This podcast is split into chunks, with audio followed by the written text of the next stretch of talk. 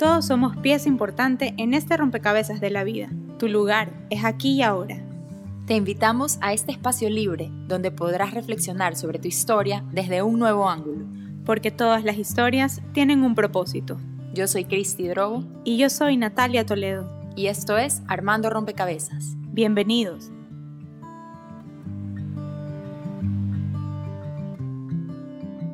Hola a todos y bienvenidos a un nuevo episodio de Armando Rompecabezas. Yo soy Cristi. Y yo soy Natalia. Y el día de hoy tenemos un invitado muy especial. Mega, mega. Su nombre es Eduardo Bonilla Salcedo y es presidente en Letera y miembro del directorio de la Fundación Ecuador Libre. Tiene más de 20, 20 años de experiencia profesional. Eh, ha trabajado en el área publicitaria y comunicaciones estratégicas con marcas como Banco Guayaquil, American Express, Shell, Dunkin' Donuts, Cámara de Comercio, Claro, entre muchas otras. En las elecciones presidenciales de 2017 fue el director de comunicaciones en la campaña de Guillermo Lazo y ahora sigue haciendo eso un poco. Y debemos recalcar que después de toda esta formalidad, que Eduardo eh, no es ni más ni menos que el marido de Natalia. el título más importante. El título más importante. Ya, y el que de hecho eh, ha apoyado a Natalia desde el día uno con el proyecto del podcast y él nos va a contar un poco, un poco de eso. Así que bienvenido, Eduardo. Y muchas, muchas gracias.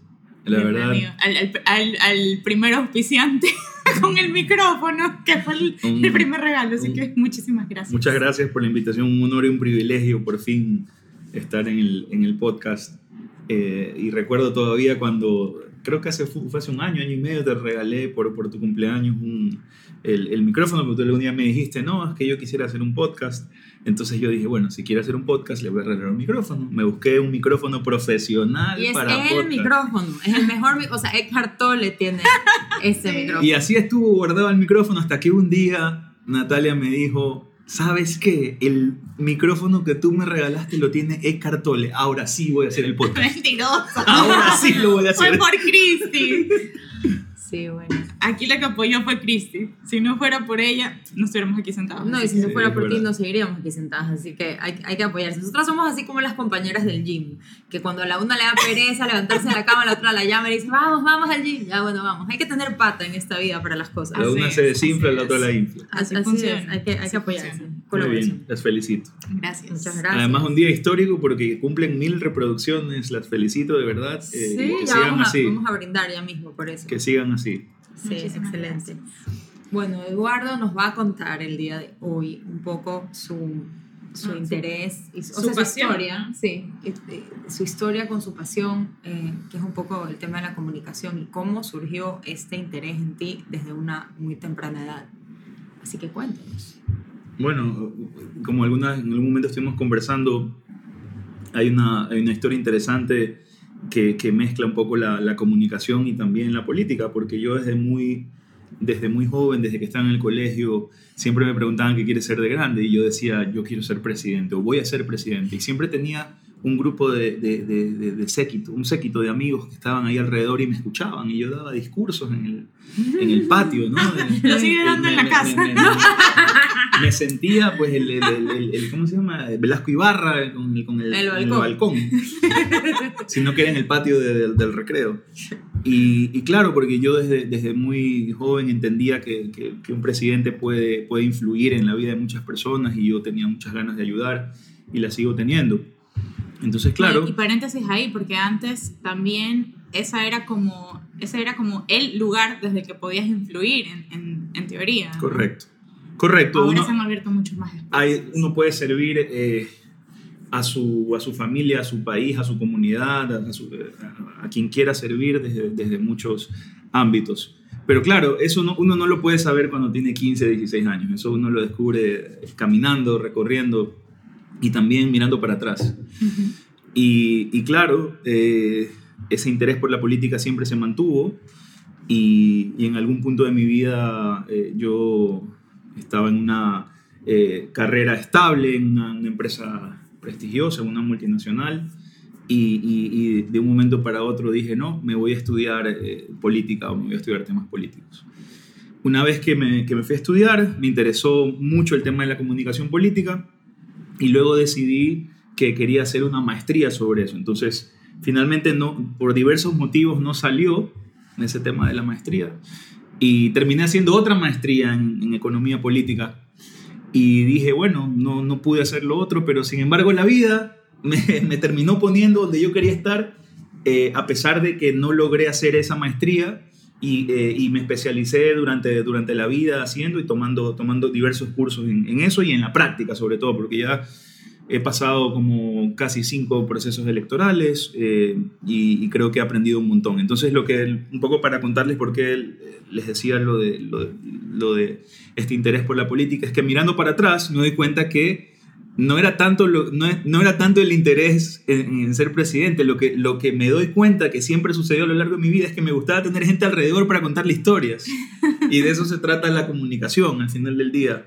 Eh, contar historias para que la gente pueda entender muchas cosas. Y creo que a través de las historias uno, cuando desde, desde muy pequeño a uno le enseñan el mundo, eh, eh, a través de las historias, nuestras mamás nos cuentan historias, siempre que vamos a, nos pasa algo, contamos a nuestros amigos, oye, te quiero contar una historia de lo que me pasó. y al final del día eso es la comunicación. y por eso, bueno, hoy trabajo eh, bueno, con, con, mucho gusto en mi agencia Letera, en donde justamente nuestro nuestro eslogan o nuestra misión es eh, contar historias que emocionan. Qué lindo, qué lindo. Bueno, y eso es un poco lo que hacemos nosotros también aquí. Sí, o sea, ¿no? traer a, a gente que nos parece que tiene historias interesantes que contar y a través de las historias podemos conectar con esas personas y quienes nos escuchan también pueden conectar a través de esas historias con sus propias experiencias de vida y, y, o sea, pensar un poco. Y así ir armando sus propios rompecabezas, que es lo que, lo que siempre decimos, ¿no? Exactamente.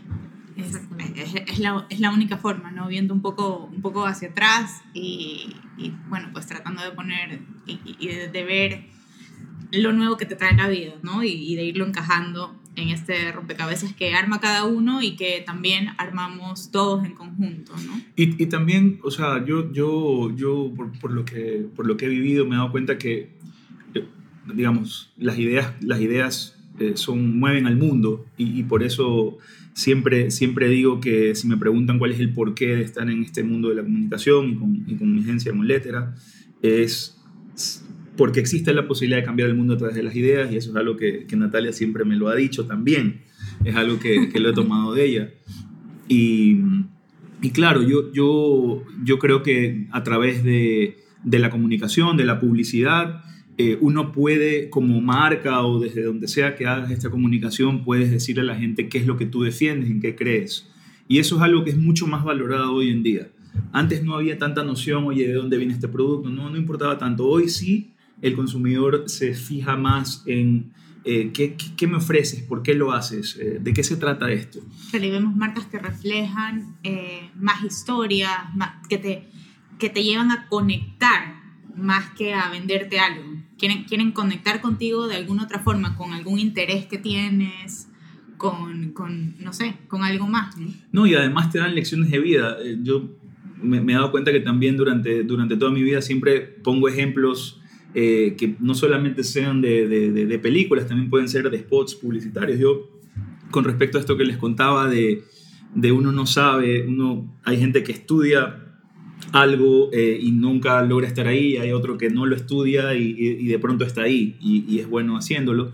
Recuerdo hace años había un, un vi un, cuando yo estaba en, en, el colegio, quizás entrando a la universidad, un spot de, de Adidas, no me acuerdo. Eh, creo que, la, creo que el eslogan era Impossible is Nothing, y me acuerdo clarito de una, de una chica eh, que ella decía que en, la, en, el, en, el, colegio quería, ella quería ser eh, eh, gimnasta de estas que, que saltan los caballetes y demás. Entonces ella de repente empezó a crecer en, en, plena, en plena adolescencia y las piernas las tenía muy largas. Entonces el entrenador le dijo, ¿sabes qué? Eh, no, no, no puedes seguir en esto porque este deporte no es para ti. Entonces ella lloró y lloró y lloró, pero de repente el entrenador le dijo, oye, pero tienes piernas largas, ¿por qué no intentas el salto en garrocha? Entonces ella y salía en el spot diciendo, y hoy después de eh, tres medallas olímpicas y no sé cuántos récords mundiales, puedo decir que no siempre donde se comienza es donde se termina. Claro. Entonces conectando eso un poco con lo que les decía, ¿no? Uno, eh, yo tenía muchas ganas de, de, de poder dedicarme a esta, este tema de la comunicación y, y en su momento lo hice a través de la política. Me acuerdo que en esta maestría de acción política me gustó muchísimo todo el módulo de comunicación política. Quise luego hacer ese, ese otro curso, no se pudo, pero la vida me llevó hacia donde yo deseaba estar de una u otra forma. Y cuando, cuando haces comunicación o cuando estás eh, trabajando en eso, ¿qué es, lo que, ¿qué es lo que buscas? ¿Qué esperas que la gente logre cuando escucha alguna de, de las piezas que haces o, o, algunos de los conceptos que sacas? ¿Cómo, ¿Cómo llegas o tratas de llegar a la gente? Bueno, primero, el, el primer desafío de toda marca es preguntarse qué, qué, es, lo que, qué es lo que quiere eh, su cliente. No tratarlo como un cliente, sino como un, no como un número, sino como un ser humano. Entender que esta es una persona que, que tiene necesidades, que quiere saber por qué tú le quieres vender estos productos, que quiere que lo premies si es que es fiel en comprarte tus productos. Entonces, creo que hay que hacer un esfuerzo hoy en día por hacerle saber a la gente qué es lo que, lo que tú defiendes como, como marca y partiendo de ahí conectas con esa necesidad que tiene eh, tu cliente o el consumidor y le dices, esto es lo que yo creo y te ofrezco este producto y lo he hecho pensando en ti, en tus necesidades. Entonces, eh, de, ahí, de ahí parte todo proceso de comunicación, de entender que, primero, qué es lo que tú vas a ofrecer, qué problema vas a resolver. Siempre tienes que preguntarte no qué voy a vender, sino qué problema voy a resolverle a la gente y luego preguntarle a la gente realmente cuál es tu problema y hacer ese match. Y a partir de ahí armar todo el esquema de, de, comunicación para que ellos entiendan que tú estás en la línea de lo que ellos necesitan. Bueno, y hoy, hoy tienes muchas más herramientas de las que teníamos eh, años atrás, porque tienes a las redes sociales que hablamos aquí algunas veces, eh, pero que te permiten llegar de distintas formas a, a a distintos públicos, ¿no? Sí, sí. Hoy la, hoy la comunicación es mucho más personalizada que antes. Antes era solo de una vía. Yo, yo recuerdo en, no sé, pues toda mi infancia, todo el colegio, yo recuerdo que yo llegaba al día siguiente de, de, de, clases eh, y en la noche toda mi familia esperaba qué, qué spots van a salir y todos en familia veíamos. Entonces al día siguiente en el colegio yo cantaba la canción del jingle o del spot eh, que veía la noche anterior. Entonces la comunicación era unidireccional. Tú esperabas que el medio y las marcas te, te envíen una información y tú la recibías. Hoy en día una persona con un teléfono maneja, puede manejar tu marca, puede, puede llegar eh, a, a muchas más personas. Entonces la comunicación es multidireccional. ¿Con eso te refieres a los influencers? No, no, me refiero a cualquiera, cualquier. Hoy la comunicación es multidireccional y la tecnología ha permitido acercar a, absolutamente a todo el mundo con la marca o personaje o quien sea que quiera seguir.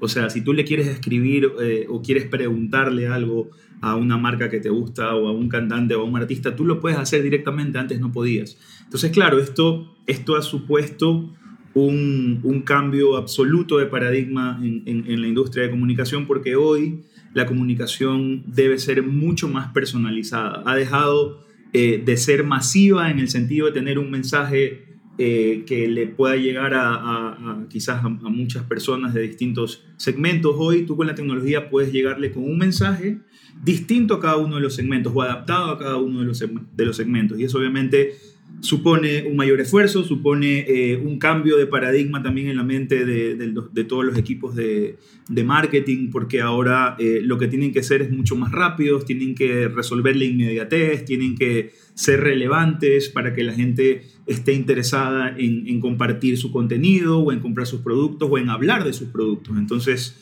eh, hay muchos cambios interesantes que a mí la verdad me gustan un montón y yo creo que he sido de una generación todo el mundo me dice, bueno, eres generación X, pero hay otros me dicen, eres millennial. Por ahí alguien me dijo, no, eres senial. ¿Y yo qué es el senial? Bueno, la mezcla de entre, es la, el borderline entre, entre, entre millennial y generación X. Pero, y, y acaba de delatar su edad, sí. Claro. Pero, pero, lo, pero lo que yo sí, eh, digamos, siento que mi generación ha estado sometida a un cambio constante. O sea, yo tuve Atari, Nintendo, Super Nintendo, PlayStation 1, 2, 3, 4 y ahora en diciembre el 5. Ya.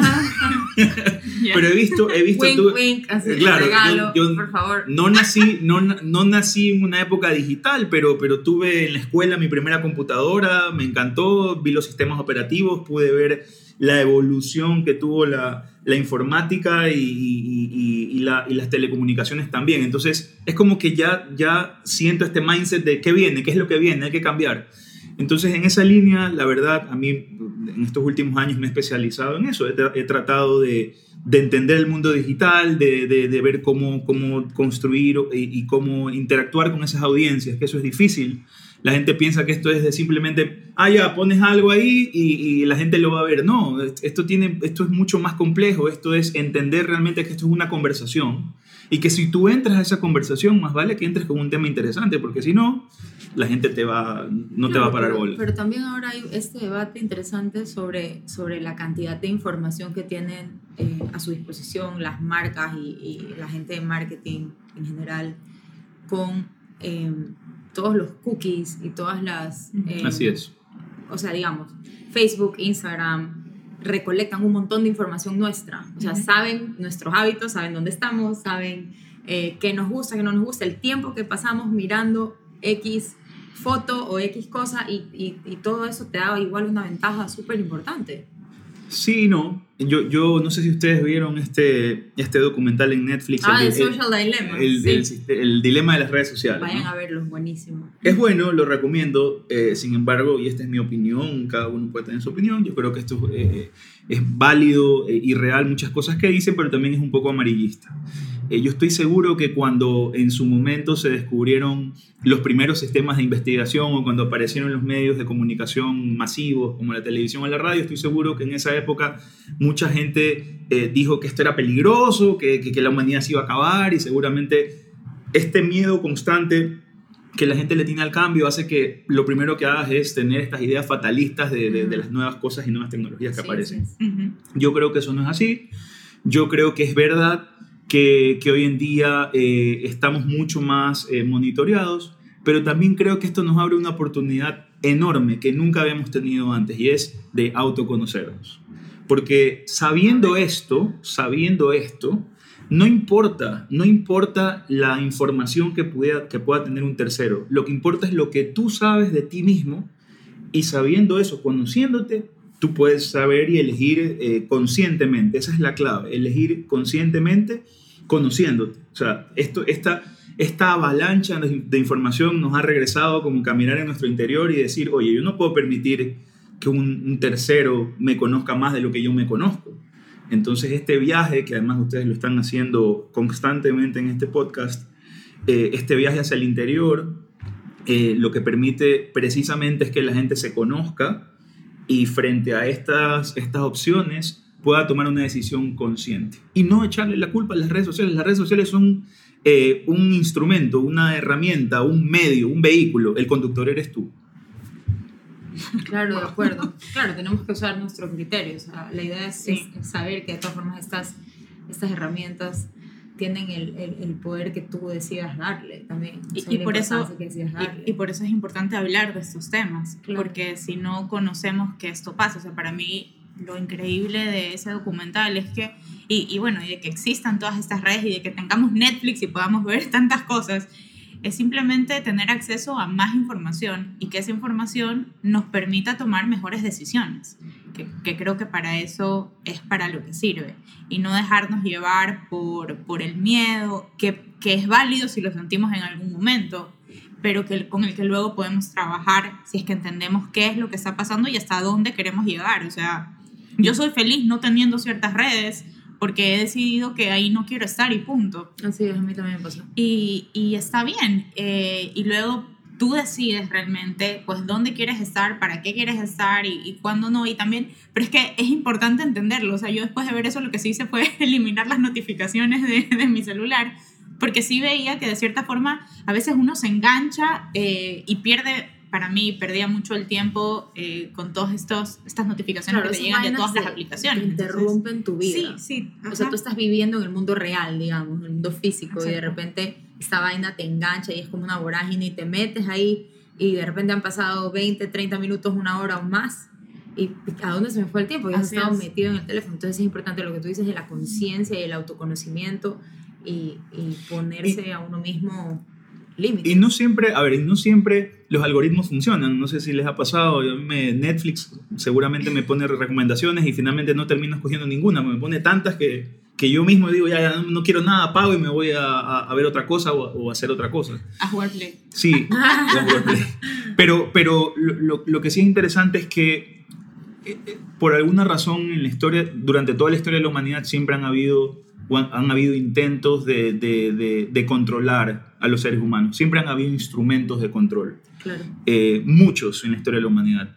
Eh, y, y yo parte de, de- de- de mi creencia en el, en, digamos, en el enorme o potencial humano o en la innata capacidad creativa de todo ser humano, creo que quizás mucha gente pueda caer en estos esquemas, pero potencialmente el ser humano ha demostrado que tiene la capacidad de tomar conciencia, de liberarse, de buscar otros caminos, eh, y, y eso me llena de, de esperanza. Al final del día, hablar de estos temas permite que, que la humanidad no caiga en este o en cualquier otro instrumento de control. Y, esta, y todo lo que estamos viendo en el mundo hoy en día, inclusive este tema de la pandemia, eh, estoy seguro que, que, que nos hará o nos ha hecho reflexionar a todos los seres humanos de este planeta y replantear muchas cosas en la vida, cosas que antes no te hubieras imaginado. Entonces, eh, en, en ese sentido, inclusive hasta la pandemia ha ayudado a, tomar conciencia de muchos temas y esto que estamos hablando eh, de las redes sociales y del tiempo, mucha gente ya lo tiene presente y entonces ya empiezan a decir, ¿sabes qué? Voy a ponerle límite a esto o mejor voy a hacer ejercicio. No es que nadie se levanta a decir, ah, bueno, hoy día vamos a ver qué me dice el algoritmo. Y una, para mí esa cualidad que te hace ser ser humano es que tienes esta, esta conciencia impredecible, no porque todos los días te levantes a una hora, yo que sé, a desayunar un, un sándwich de jamón, significa que mañana lo vas a hacer. Puede ser que cambies de opinión. Y eso creo que nunca lo van a poder entender los, los algoritmos. Claro. Se pueden acercar un montón a tus hábitos, pero tú siempre tienes el control si te conoces a ti mismo. Increíble. Sí, claro, es lo, lo que hablamos. No puedes cambiar hasta, hasta un, Un día, día antes, antes de tu morir. muerte. eso, eso me Así es. sí, llena, llena de esperanza saber que realmente tenemos ese poder en nosotros y, y no en nadie más, ¿no? Y, bueno, y si da un poco de miedo a veces con los niños, algo de, de este tema de las redes, pues Sí, por eso es que es importante que como adultos o padres conozcamos y pues sepamos guiar a nuestros hijos y acompañar en ese, en Claro, y, camino. y ¿no? también ya a partir de cierta edad tener la conversación con ellos y explicarles Sí. cómo funciona el tema, porque sí, o sea, es Sí. fácil, o sea, digamos, el principio básico es fácil de entender. Por supuesto, y la ansiedad que van a sentir por todo el tema y, y dejarle de dar tanta importancia al tema de los likes, por ejemplo, o de cuántas personas hicieron esto, de entender que obviamente en una en, en, en las redes la gente tiene tantos filtros que todos se ven divi- divinos, con la piel perfecta, pero entender que es un filtro eh, y que la realidad pues no es así y no pasa nada. Está Claro. bien, o sea, es como, podría Claro ser que no como, todo- un, como un juego, ¿no? O sea, Pero otra vez, esto no tiene, no tiene absolutamente nada que ver con la tecnología. no. Cuando no había esta tecnología, también los niños en el colegio y en la escuela iban que sí que los zapatos, que la ropa, y entonces la, pele- eh, la cartera, ir bien peinado, y entonces eh, eh, las Mean Girls o, o- o, no sé, pues el grupito que se armaba. eh, eso siempre ha existido. Lo que pasa es que ahora lo vemos. Lo Claro, que antes ahora era oculto, llevas- ahora lo ves. No, aparte ahora te lo llevas a, a tu cuarto y lo tienes ahí al lado tuyo hasta el minuto que te duermes y desde el minuto que te despiertas. Entonces yo lo que creo que es más importante es, es mantener abierto ese canal de comunicación con tus hijos, con, o sea, tu familia, qué sé yo. Eh, y poderlo discutir abiertamente y, y decir, a ver, sí, o sea, está bien, te sientes triste porque dice que fulanita tiene no sé cuántos likes y, y tú no. Bueno, es una reacción normal, no la satanices, pero tienes que hacer conciencia de que esto es, o sea, este aparato es una herramienta, etcétera, ¿no? Y que te O, le enseñas para cómo funciona el algoritmo y que publique otras fotos. No, imagínate, manipula el algoritmo. un niño de 8 Pon estos años. colores así, pon primeros planos para que la gente se, se- se- se Sí, enganche. Vas a tener más likes. Lo hija. metes a un curso de redes. Lo metes a un curso de redes. Para que gane más likes. No, imagínate. Imagínate. No, eso realmente es lo No, que, es lo que menos importa. Pero sin duda te permite llevar mensajes a muchos lugares O sea, el otro día veía de esta fundación de estos niñitos que me la compartió mi tía Luchi, fiel seguidora. Un saludo especial para la tía Luchi, que es lo máximo, nos escucha Sí, siempre. por favor, siempre, siempre, Sí, lo siempre comenta. Y, y ella, ella me pasó este video de estos niñitos, ya no me acuerdo el nombre, pero de África, que bailan. O sea, un poco bailan para... Un poco es, es la forma de, de olvidarse o de, de no meterse tal vez en otros caminos o de todo el sufrimiento que tienen porque son niños pobres. eh, pues pasan la vida bailando de cierta forma. Entonces están haciendo algo divertido y, y se volvió un hit. O sea, lo vi compartido en un montón de lugares y dije, esto, esto, antes de las redes sociales, no nos hubiéramos enterado menos que CNN hubiera llegado allá, o sea, alguna cosa así. Y, y hoy es tan rápido, es probablemente alguien que fue, los vio bailar, bailar, los juntó, dijo hagamos esto, alguien de la misma comunidad, su papá, su mamá, y, y los niños están felices eh, mostrando uno de sus, de sus artes. Entonces, eh, o una de las cosas que, que les gusta hacer y que se divierten y que las pueden compartir con el mundo. Entonces, yo sí creo que a veces las, que las redes sociales también nos unen, o sea, nos unen Sí, como, sí, como Sí, humanidad, De como acuerdo. humanidad y nos permiten conocer Se han de- derrocado de, gobiernos, primera se han mano, sí, por supuesto, y nos permiten conocer de primera mano qué está pasando, o cuál es el feeling que hay, o, o qué está sintiendo gente, las personas en distintos lugares, lugares que a veces no nos- ni nos imaginamos que existen. Claro, y eso también te permite a ti, me imagino, como comunicador, tener esa retroalimentación, más allá de lo que el algoritmo te puede decir o las estadísticas de, de tu público, de tu audiencia te puede dar. O sea, este, esta comunicación de dos vías que puede llegarte a través de, eh, de las redes sociales también. O sea, la gente que, claro, siempre habrá el típico que te comente así, te haga pedazos, ¿ah? pero también puedes, puedes tener un poco un termómetro de, de lo que sienten las personas Sí, o sea, yo, yo creo que nadie puede decir que es experto en este tema de redes sociales. Eso no existe. Eh, lo que existe es quizás entender eh, que, que si tú quieres contar algo, tienes que hablar en el lenguaje de la gente, tienes que ser relevante, eh, entrar con una, con, con una causa o, o- o- mostrándole a la gente qué es lo que tú defiendes. Yo creo que las redes sociales se han vuelto un, un mecanismo para, para difundir causas.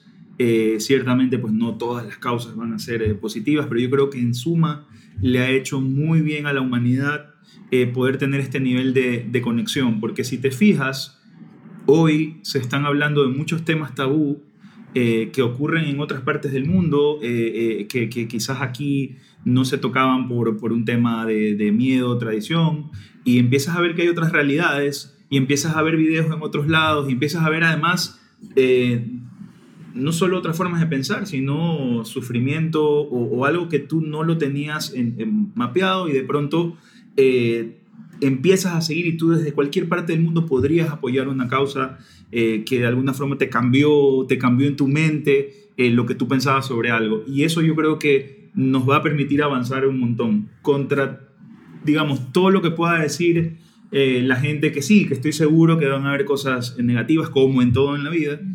Pero este nivel de, de interconexión es lo que permite que hoy podamos estar eh, tocando temas que nos permitan elevar nuestro nivel de conciencia. Yo siempre digo que, eh, bueno, ya es un poco tarde, pero un día cualquiera, hace 400 años, la gente en familia iba a una plaza pública a ver cómo decapitaban a alguien. Y entonces, eh, y porque, porque sí, porque ese era el nivel de conciencia en esa época, así se castigaba y así había que hacerlo. Hoy, hoy la, humanidad, la humanidad casi ya ha superado eso en su totalidad. Y, es, y eso es ir elevando la conciencia, entender que hay otra forma de resolver los conflictos, que hay otra forma de ver las cosas, que hay otra forma de llevarnos bien. Eh, y yo estoy convencido que las redes sociales, la tecnología, ha ayudado un montón en eso. Claro, porque creó otra vía para comunicarnos, que al final es lo que ha logrado que no tengamos que decapitar gente, sino que podamos decir lo que sentimos. Correcto. Y que correcto. sea escuchado, ¿no? Porque... Y, y ese tema de sentir, que tú, tú lo dices, eh, yo, yo creo que estamos, eh, digamos, en- entendiendo todos en el, en el mundo por todos los procesos que están pasando en algunos países y acentuados con la pandemia, que no solo hay que tomar en cuenta eh, la parte racional eh, de los números, de las estadísticas, eh, es muy importante cómo, cómo un pueblo, cómo, cómo la gente se siente con respecto a algo. Entonces, si algo no nace de un, de un consenso, si algo no nace de algo que todos sienten que es lo correcto, por, por muchos números que tú puedas mostrar, eventualmente eso se cae. Entonces, creo que hay que tomar eh, en consideración también eh, que los ánimos, los ánimos y, que la gente tiene sentimientos y que si ve injusticias eh, hay que buscar cómo resolverlas y, quizás ahí las redes sociales nos ayuden a unirnos para trabajar por causas que antes no, no hubiéramos trabajado y eso, y eso ayuda a mejorar, digamos, el ambiente, de cómo la gente se siente frente a, muchos temas. Y creo que hay que tomarlo en consideración. Por eso lo que tú decías de los, de los sentimientos es, importante. ¿Y cómo entra la política ahí? Porque eh, a pesar de que es un término que nosotros a veces conversamos y que lo, lo, lo tenemos a veces un poco idealizado, eh, en la realidad y en la práctica eh, está completamente manchado, ¿no? Es como una mala palabra, de cierta forma.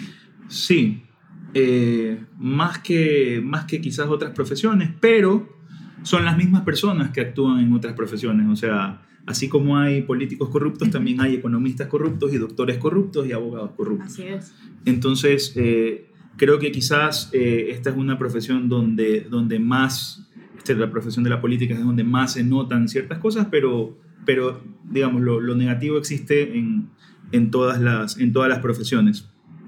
Ahora, yo creo que el desafío, el desafío para la política a nivel mundial eh, y lo que estamos viendo, además estamos en un día histórico porque hoy día se acaba de definir la elección norteamericana. Eh, y digo histórico porque es, es muy raro que un presidente en funciones en Estados Unidos, eh, con ese nivel de aceptación que tenía en enero, febrero, de repente vino la pandemia y se fue a pique, ¿no?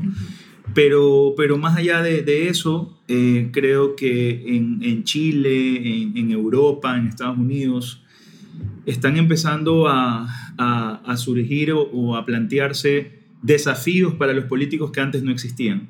Y otra vez, la tecnología permite eso. ¿Por qué? Porque hoy casi que tienes, el, el político antes simplemente daba un discurso, iba a un medio o tenía a sus representantes o el gobierno o el Estado, perdón, tenía a sus, congresistas o asambleístas que representaban ese clamor popular. Hoy todo el mundo en su teléfono y en Twitter y en cualquier lado ya le puede decir directamente al político, oye, esto de aquí no me gusta, quiero esto, quiero lo acá. Y entonces esa cercanía ha, ha, obligado a los políticos a tomar mucho más en cuenta eh, a la gente, meter en su agenda muchos más temas. Eh, y bueno, eso es, parte, eso es parte de lo que estamos conversando aquí que si no hubiéramos tenido eh, eh, este tema de las redes sociales, pues no, no, hubiera, no hubiera existido este desafío. Pero lo que trato de decir es que el desafío no solo lo tiene la política, lo tienen, lo tienen todas las profesiones, todas las carreras, porque esa, esa relación directa vía la tecnología existe en todos lados. ¿Y qué es la política? Siempre ha sido y siempre será servicio, siempre, siempre ha sido, para ver, para mí, eh, yo, tuve una experiencia eh, cuando, en algún momento me fui a, España a estudiar política, eh, muy, muy interesante porque tuve un, curso donde había, un curso muy variopinto, había gente que pensaba, o sea, teníamos desde los neomarxistas, eh, teníamos los, yo qué sé, los socialdemócratas, los demócratas cristianos, los liberales, los conservadores, literal, el, el creo que el, el máster hizo el ejercicio de llevar y escoger casi que cada una de las tendencias políticas. Y yo ahí me di cuenta que la política justamente, y por eso le dicen que es el arte de lo posible, es justamente sabiendo que hay gente que no va a pensar, que no va a pensar nunca como tú, porque tiene otras vivencias, porque ve el mundo a través de otros lentes, porque, porque, porque es una vida distinta. El que no entiende eso no puede ser político porque entonces te vas a querer imponer. Y si tú te quieres imponer, eh, eventualmente eso va a salir muy mal, como hemos visto en innumerables ensayos en la historia. Entonces yo creo que la política es esta, esta vocación de, servicio que, que, que permite a las personas mediar estos puntos de vista, llegar a un acuerdo y llevar con ese acuerdo a un paso más allá a lo que se quiere lograr con la humanidad. O sea, yo eh, contra todo lo que se diga de la política, yo sigo teniendo fe en que muchos de los cambios a través de la humanidad y a través de la historia han sido a través de la política. O sea, por ejemplo, eh, el, tenemos el caso de la Unión Europea. Eh, esos, si no hubiera sido por estos, después de la terrible guerra que, que, vivieron, si no hubiera sido por estos políticos eh, de diferentes pa- países eh, europeos. Eh, este, el canciller eh, de Asuntos Exteriores, eh, Robert Schuman, que, que- lanzó su famosa declaración de la Comunidad Económica del Carbón y del Acero eh, para unificar la producción con Alemania y con, y con, y con los demás países. Eso fue el germen, que ese grupo de políticos que se juntaron en ese momento es fue el germen de la actual Unión Europea. Entonces, creo que como toda profesión tiene cosas negativas, pero también se han logrado grandes cambios en la historia y vienen muchos más, por, por muchos más cambios por venir. eh, gracias a, a la política. Creo que no, no va a desaparecer porque, porque nunca, vamos a dejar, nunca vamos a pensar igual. Entonces, como siempre en la sociedad vamos a pensar distinto, necesitamos un grupo de personas que venga a poner de alguna forma un punto medio, a escuchar eh, y tratar así de avanzar juntos como sociedad. Así que yo tengo esperanza que la política, sobre todo con estos desafíos que enfrenta, pueda, pueda seguir mejorando. Claro, porque al final del día, en teoría, todo lo que nos interesa es, es salir adelante, progresar como sociedad, eh, tener una mejor vida o un mejor futuro para nuestros hijos, para nuestros nietos.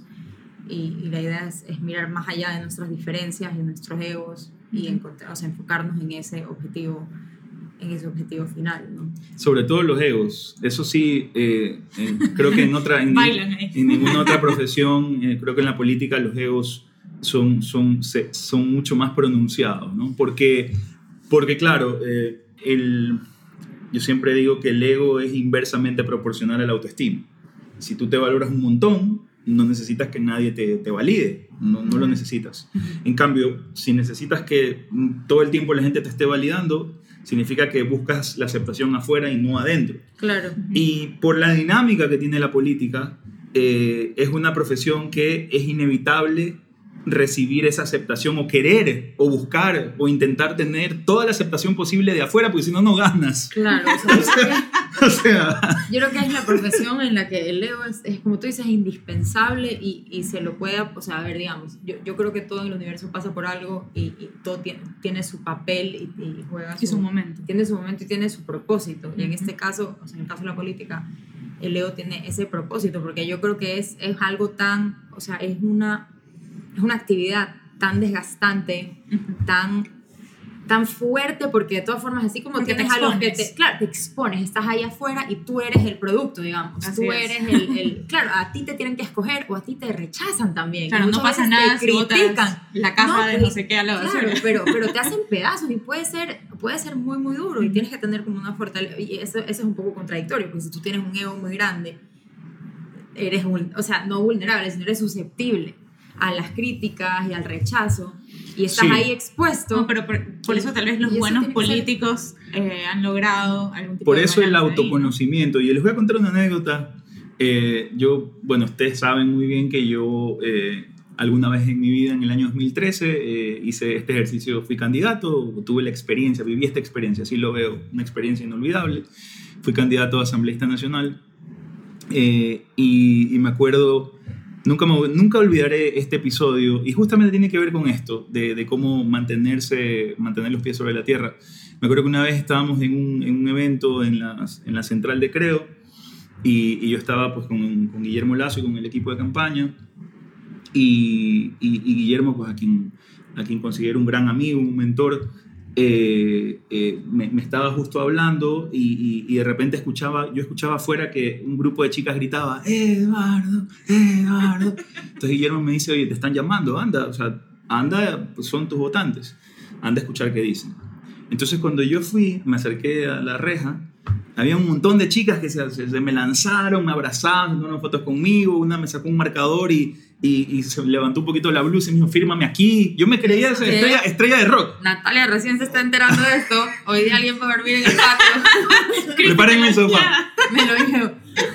Bueno, entonces, Te da- claro, yo, yo damos así. claro, me, toca, me, tocó, me tocó eh, firmar, eh, fue como, me tomé fotos y todo, entonces yo, yo la verdad me sentí un poco avergonzado porque después regresé y, y Guillermo me estaba mirando, ¿no? No decía nada, solo me miraba. Entonces, y, y él tenía que ir a hablar, pero no se movió, se quedó observando esta escena, ¿no? Entonces cuando yo regreso, y regreso un poco sonreído, como tímido. Sonrojado. Sonrojado, perdón. Sonrojado. Entonces él, él, él me dice, ven acá. y entonces se agacha y hace el ademán como que me estuviera atornillando los zapatos, ¿ya? O sea, él se agachó, hizo el ademán como que me estaba atornillando los zapatos y luego se levanta y me dice, para que no te la creas y no te olvides que tienes que tener puestos los pies sobre la tierra. Y yo me quedé así, wow, o sea, y eso, y eso es parte de esto que estamos hablando, de que sobre todo en esta, en esta actividad o en cualquier otra en la que te enfrentes hacia la aceptación de los demás, eh, siempre tienes que mantener los pies sobre la tierra y este autoconocimiento es fundamental para que conozcas tus límites y, que sepas y estés consciente todo el tiempo eh, que tú eres valioso por lo que tú eres, no importa si nadie te va a decir que porque te diga que eres más guapo o vas a ser más valioso. Tú vales por lo que tú crees que tú mismo eres. Entonces, cuando te miras, te levantas todas las mañanas en el bueno, espejo. Ya vales. Eres humano, naciste aquí. Claro, pero, pero, pero, la, pero la valía, tú, tú no puedes mentirle, a, tú, tú puedes mentirle a la gente, pero tú no te puedes mentir a ti mismo. No le puedes mentir al espejo. Claro, te levantas en las mañanas y ves el espejo, el espejo te mira y dices, ajá, ajá. Entonces, eh, creo que en la medida en que te, te mantengas eh, mucho más eh, cercano, consecuente a lo que tú crees, a lo que tú piensas, vas, a estar, vas a ser mucho más feliz que al final del día Creo que muy poca gente mide el éxito así, pero creo que la felicidad es, es para mí una medida clave del éxito, de saber que, que, que, no necesitas nada, que eres feliz con lo que eres, con lo que tienes, y, y, luego lo demás siempre viene por añadidura, porque, porque es como que tú vibras así, eh, y, y, eso es lo que permite luego la abundancia posterior. Mi punto es que así como puede haber momentos de euforia en los que te sientes con mucha aceptación y mucha gente que te está que te aclama o lo que sea, luego también hay momentos duros en los que hay gente que te hace pedazos y mucha más gente.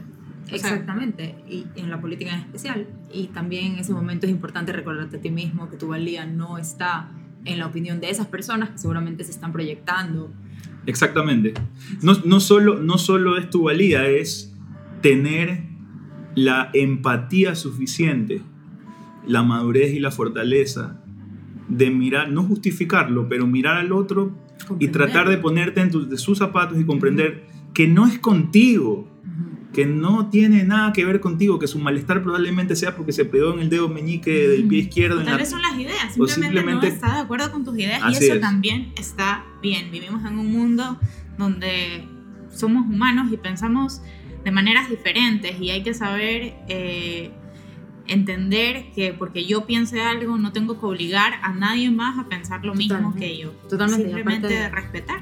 Claro, y aparte entender que por más que tú puedas creer algo, esas ideas que tienes en tu cabeza no son lo que tú eres, no son tu esencia. Igual que las ideas del otro tampoco son las suyas. Porque además vas a cambiar, vas a seguir creciendo, vas a tener nuevas experiencias de vida y esas experiencias te van a hacer cambiar y probablemente te hagan ver una, algo de eso que te estaba enseñando esa otra persona. Eh, no, y la rigidez, ahora, ahora comprendo muchas cosas que escuchaba cuando era pequeño, ¿no? Eh, cuando te dicen eh, que no digas nada en voz alta porque la vida te lo, te, lo puede devolver. Que la lengua castiga. Que la lengua castiga. Es justamente por eso, porque es como esa rigidez de no entender que puede ser que el día de mañana estés tú en esa orilla y, y, y, vas a estar ahí y vas a decir, ¿qué, qué hago? Y, el problema es que la gente, la gente dice, la gente se identifica con sus creencias, entonces la gente dice, como yo, como yo creo esto, yo soy esto. Entonces si las circunstancias cambian y te pones en la otra orilla, lo primero que hace el ego es decir, o sea que yo soy un gil. o, sea, o, sea, o sea que yo soy un gil, pues entonces, porque resulta que ahora estoy en, en, otro lado y no es así.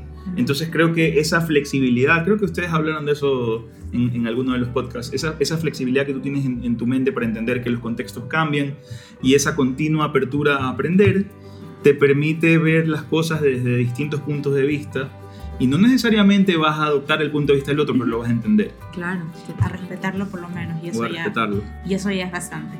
Entonces, eh, bueno, muchísimas gracias. Muchísimas gracias. muchísimas gracias por, por, acompañarnos en este espacio y tener esta, esta conversación que ha sido, ha sido muy enriquecedora y muy entretenida.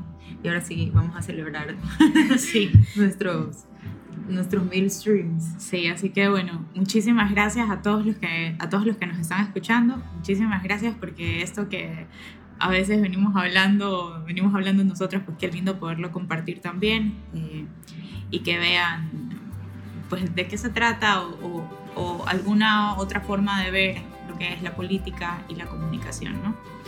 Y, y bueno, pues nos vemos en un próximo Armando Rompecabezas. Chao. to